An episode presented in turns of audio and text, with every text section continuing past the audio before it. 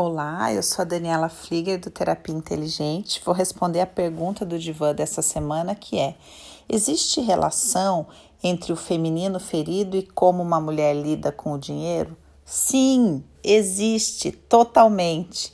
Por quê? Porque quanto mais ferido está o feminino de uma mulher, mais ela busca por compensação. E aonde ela vai colocar toda essa necessidade de compensação? No dinheiro. Então, o dinheiro vai ser utilizado para sustentar uma imagem que compensa uma dor de não valor e depois vai ser usado para compensar o cansaço de uma mulher sobrecarregada que não prioriza o próprio prazer.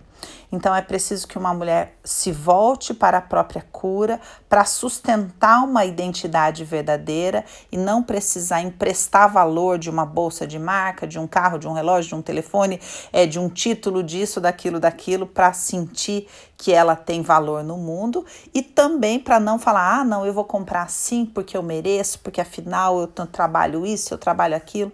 Eu não estou dizendo que uma mulher não pode se proporcionar coisas com seu dinheiro. É claro que ela pode, mas a grande questão é que quando ela é uma sobrecarregada, ela não usufrui daquilo que ela compra com o seu dinheiro. E por isso que é uma relação disfuncional.